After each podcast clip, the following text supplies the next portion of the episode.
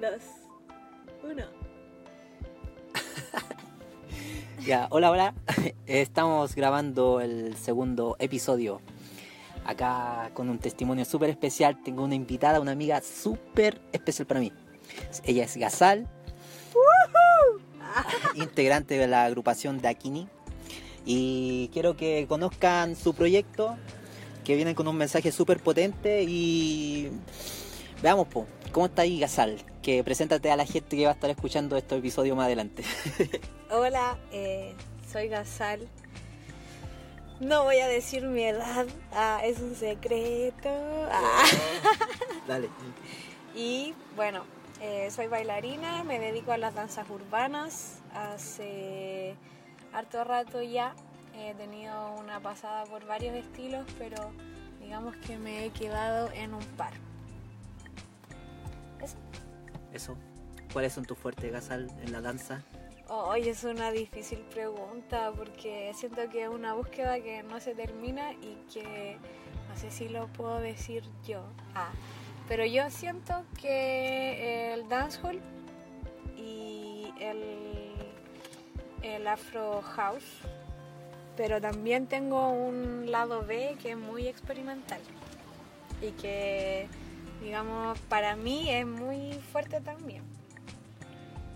Y eso, eso lo estáis practicando igual durante los años, pues igual te estáis integrándote a proyectos anexos a lo que sea el dancehall o el afro.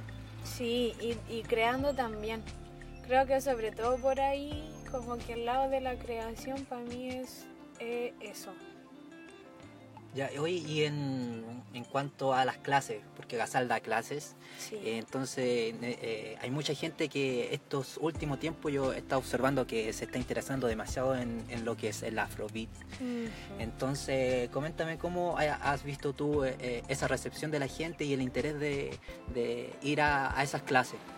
Bacán, es algo que estábamos esperando que pasara y para lo que trabajamos también, obviamente. Eh, yo empecé a hacer clases de Afro House hace rato ya y claro, la gente al principio no sabía lo que era. Creo que ha ayudado mucho el punto de que los bailarines de dancehall, sobre todo en Jamaica, han empezado a utilizar esta música y eso ha ayudado a que se haga más conocido, sobre todo en el círculo del dancehall. Entonces se ha hecho un poco más popular que en comparación a tres o cuatro años atrás. Ya, yo me acuerdo que una vez cuando nos encontramos y estuvimos conversando mucho rato, creo que te hice esta pregunta. A ver. Eh, ¿Cuál ha sido tu momento más dancehall que has vivido en tu vida? ¿O no te la he hecho? Ah, ¿No te- no te la he hecho? No, no me la hiciste. Ya, entonces El esa. momento más dancehall de mi vida, Sí, sin duda, el viaje a Jamaica. ¿cuándo fue eso? Fue hace un año atrás, el 10 2017. de enero del 2017 me fui. ¿Cuánto tiempo te fuiste? Dos meses. Y allá en Jamaica, ¿qué, qué, qué- qué fue lo más, lo más Jamaica así que viviste y que querías vivir? La fiesta. La fiesta. Sí, la fiesta es, es un momento muy especial de- en la vida de la gente.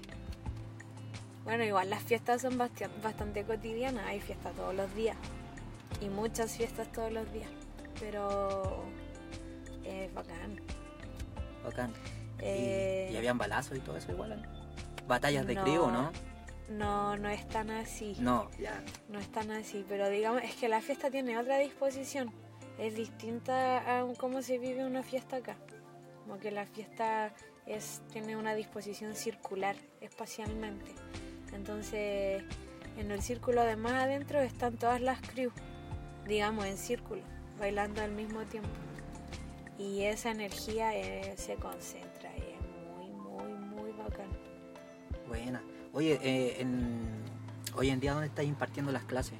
Para que Hoy la en gente vaya a buscar las redes sociales y todas Eh, cosas. impartimos nuestras clases en un proyecto que se llama Acoma Espacio, que está siendo gestado por el Yona y yo, más la Rinu y la Drenka. Y ahí tenemos clases eh, durante el 2018, lunes, miércoles y viernes.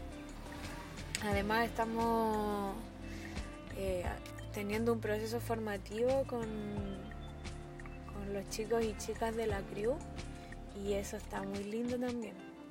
Muy, muy, muy bonito. ¿Eso, ¿Eso es nuevo para este año o ya venía trabajándose del año pasado? No, eso lo empezamos a trabajar el año pasado, después de hacer eh, audiciones para dar becas y también para conformar la crew. Entonces empezamos eh, en septiembre. Septiembre, ah, igual harto tiempo. ¿Tú encontrás que es harto? Yo encuentro que es poquito. O sea, poco para, no sé, para... ¿Cómo, ¿Cómo se puede decir para que todos se lleven bien y mantengan como la Ah, misma es energía? que eso, eso es lo bonito del proyecto porque yo siempre pienso que eh, el filtro se hace solo en la vida y que siempre van a estar las personas que tengan que estar. Entonces, eh, se ha dado, se ha dado que son personas bonitas, de, de bonito corazón, digamos, y que se llevan muy bien, se apañan mucho, se apoyan, se enseñan eh, y no compiten entre, entre compañeros y compañeras. Buena. Oye, eh, lo otro que quería destacar de, de todos estos episodios que voy a estar grabando es que eh, estos invitados sí entraron como a estudiar carreras profesionales, como tal vez para sacar cartón y mostrárselo al sistema. Entonces yo quiero, yo quiero saber si tú estudiaste algo, lo terminaste de estudiar y si hoy en día, porque hoy en día tú estás viviendo de la autogestión, tú te estás Sí. autogestionando todo. Sí, Entonces, igual siento que tú eres eh, una gestora cultural porque además tú traes eh, bailarines, profesores de afuera sí. y que no es fácil de conseguir eh, estos contactos. Eh, cuéntame cómo fue esa experiencia de haber estudiado en la universidad y estar viviendo hoy en día de, de la autogestión. Eh, ya no es fácil, no voy a mentir así decir, ah, sí, es muy lindo ser autogestionar tus proyectos, pero, o sea, sí, es muy lindo. Quizás monetariamente no, porque hay veces en que las cosas están bien y otras veces en que es todo muy incierto. Pero eso no quita la, la satisfacción de eh, que un proyecto se pueda llevar a cabo y, que resulte bien y que cuando uno le pone toda la energía, las ganas y la motivación y trabajo necesario resulta. Eh, para mí estudiar en la universidad, o para mí la academia es rara, en verdad. Como que fue muy bacán porque aprendí mucho, pero igual no dejé de sentir nunca que no era un lugar para mí. Eh, pero aún así, si yo no hubiese pasado por ese proceso, hoy no sería ni la bailarina, ni la profesora, ni la investigadora, porque así me siento que soy, porque me ayudó mucho a mejorar mi... eh, no sé cómo se dice, pero el ser autodidacta, ¿Está bien? ¿sí? Sí. Como que me dio, me dio más herramientas para ser mejor autodidacta. O sea, yo encuentro que si encontráis un tema que te interesa y después ya tienes la facilidad de internet y empezar a encontrar como la respuesta, ya, ya estás encontrando como un camino hacia donde guiar lo, lo que te llama dentro de ti Claro. y después potenciar tu, Sí, tu habilidad. igual, claro, todas las personas son muy diferentes, pero yo siento que, que ya sea un viaje o estudiar, estudiar informal, estudiar formal, eh, cuando uno afronta esas situaciones de, de- de cierto punto de vista, como que hace aflorar en ti otras cosas. Y para mí la, la escuela fue fue un poco eso, como, como que me pude armar un mejor criterio frente a la danza. Eso me dio, absolutamente. Buena.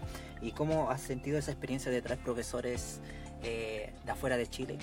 Que venga y de a poco se vaya sumando más gente a tus convocatorias. Que igual, igual yo, yo en, en tus workshops creo que son súper especiales porque no...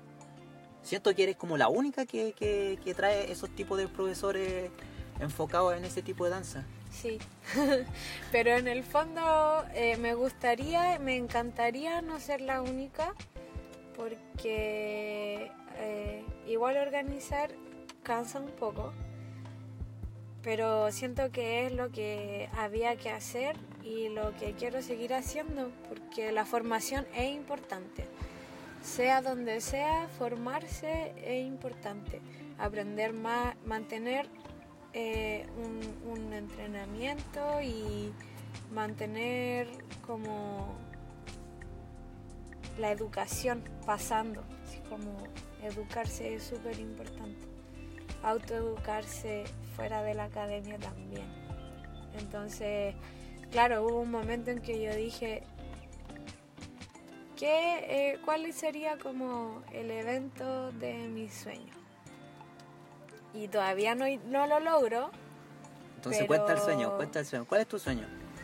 Nada, sí, tener hartos profesores de afro de distintos estilos eh, o de, y, y de dancehall también y de otros estilos también, porque igual como que siento que la versatilidad es, es una inquietud que tengo ahí, como que nunca he dejado de tomar clases de otro estilo y, mm, o de diversos estilos.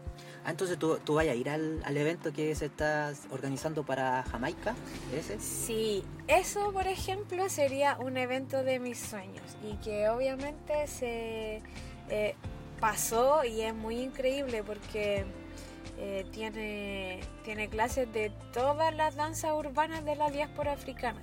Eso quiere decir que en cualquier lugar donde haya llegado gente de origen africano eh, o haya afrodescendencia, eh, tiene una danza eh, popular, una danza de calle y en ese evento van a estar la mayoría de esas danzas de distintos lugares, de Sudamérica, de Latinoamérica, de Norteamérica, de África y es muy soñado.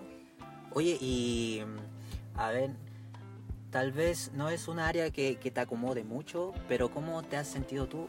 O sea, yo pensando de que tú te estás haciendo la misma gráfica para promocionarte, ¿o no? ¿Cómo? Cuando haces los flyers, Ah, sí, ¿te, te lo haces tú misma? eh, a veces, no A veces. siempre. Ah, ya. a veces, es que ¿Es un tema lo que no? pasa, sí, lo que pasa, el tema en esto, yo creo que más, más que, que otra cosa es que eh, uno eh, frente a la necesidad como que saca sus habilidades. Como que eso es. Y, y no es como que yo quiera de repente hacer algunas cosas, como que, por ejemplo, no es que yo quiera ser la única que trae profes de danza afro, sino que es lo que hay que hacer. Y hay momentos en los que te ve, yo me veo obligada a hacer algunas cosas y hay que solucionar. Y, la, y eso, ahí sacáis tu habilidad para afuera. Ya, muy bien. Oye, saluda a tu amigo nueva, yo, yo voy a estar rellenando acá un rato. Ya. Que ¿Cómo la casal viene a un compromiso. Entonces, Me está entrevistando. Hola, compita. hola hermano. Bien. Ya, pues entonces acá vino, llegó el amigo, lo está saludando. Eh, y eso. ¿Qué, ¿Qué decir? ¿Vamos a terminar esto o va a haber un continuar? Mira, me avisa, voy a poner. Ajá. Ya, Déjale, vamos a terminar. ya, están escuchando. A ver, ¿cómo le vamos a poner esto? Mañún, Mañún le estoy poniendo por, por el momento, sí. Ya a Hagan Player, acá el servidor, Luciano Ancan, como quieran llamarme. Y, y seguimos conversando con Gazal Sabaj. Ya, muy bien. ¿En qué estabas?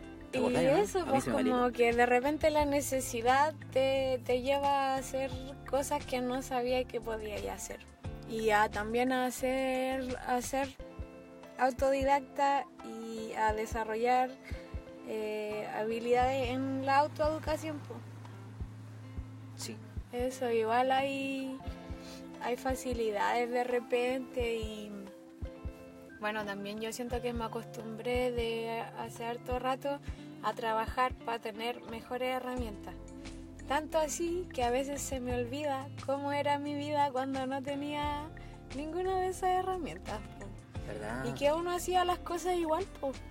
Sí. como que te la ingeniaba y de cualquier forma, así como eh, en- últimamente he recordado Caleta que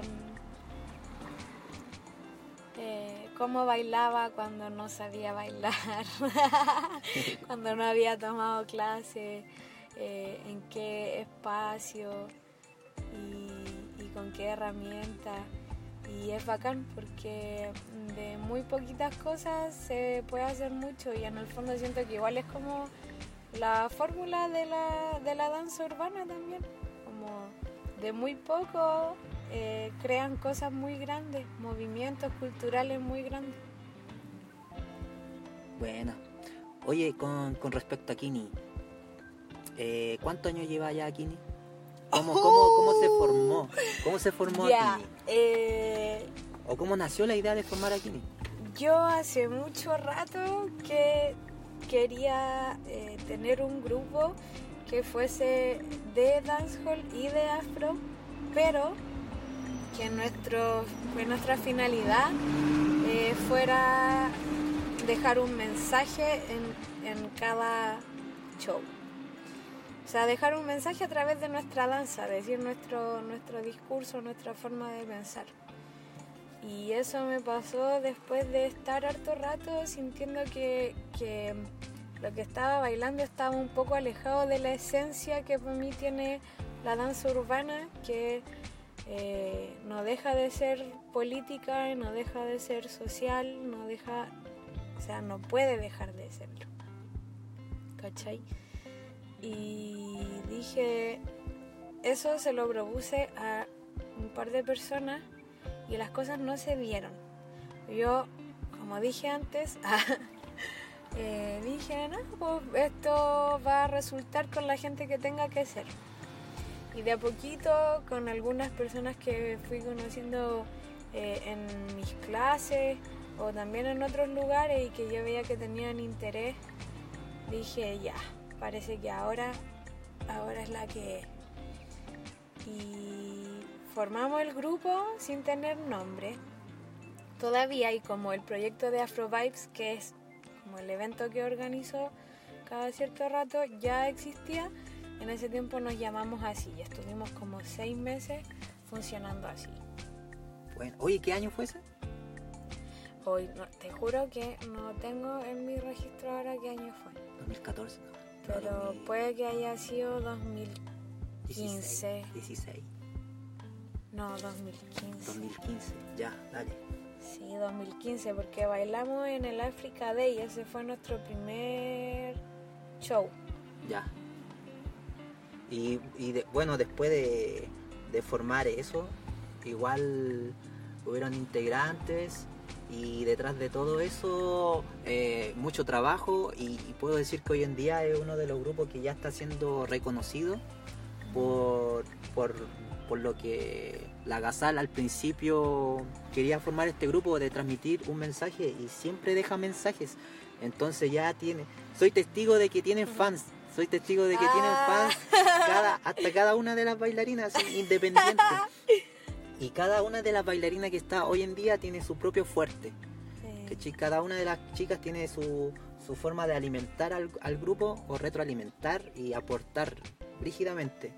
Y yo he trabajado con ella, le, le hemos eh, realizado unos videos y ha- han quedado bonitos. eh, eh, y también lograr un sistema de trabajo con Gasal también fue otra etapa de descubrimiento para mí, porque no, no todos trabajamos igual.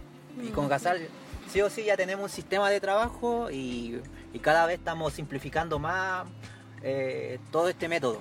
Decirte, hoy día, hoy día para mí fue bacán. Eh, hoy día trabajamos.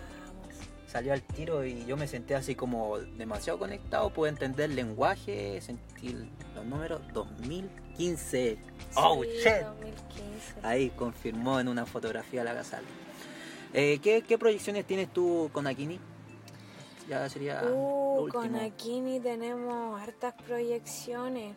Eh, bueno, ahora, uy, esta información confidencial. Ah, Pero hace harto rato estamos trabajando en un guion para hacer un, un montaje en un formato más extendido. No sé si llamarle obra, pero eh, por ahí va la idea. Nosotras hablamos de montaje y claro, en una versión más, mucho más extendida de, de lo que estamos bailando ahora, que son 5, 6 minutos máximo. Esto va a tener un formato mucho más largo porque es el tiempo que necesitamos realmente para que ese mensaje que tratamos de entregar en estos shows cortitos se entienda de principio a fin. Y esa es una de nuestras primeras proyecciones. Ah, no vas a poder subir esto hasta tres meses más. Ah, Tres no, meses más. mentira. Eh, no, no tenemos, nos hemos demorado harto desde que escribimos el primer guion hasta ahora. Ha sido una maduración de ese guion, eh, del grupo, han pasado hartas cosas. Eh, entra gente, sale gente, trabajamos con otros otros artistas y bacán. Eh, empezamos a hacer clases los viernes, tenemos un bloque como de Aquini, en Acoma, Aquini, Acoma. Ah. Sí, Y Bien. mm, entonces, claro, eh, es un trabajo que va a madurar ya pues yo creo que, a ver, llevamos 21 minutos. Yo creo es que sí, podremos extender esto, pero tú tienes un compromiso. Y nada, pues, yo creo, yo, yo quiero que dejes tus redes sociales para que la gente siga tu trabajo, el Dakini. Y, y eso, porque se vienen muchas sorpresas. Muchas. Eh, ya. Aquí mi Instagram es eh, arroba a.k.i.n.i. Akini. En Facebook estamos como Facebook Akini Chile, por si le salen otras páginas, pero es el fanpage Akini Chile. Mis redes sociales estoy en Facebook como Gazal Akini.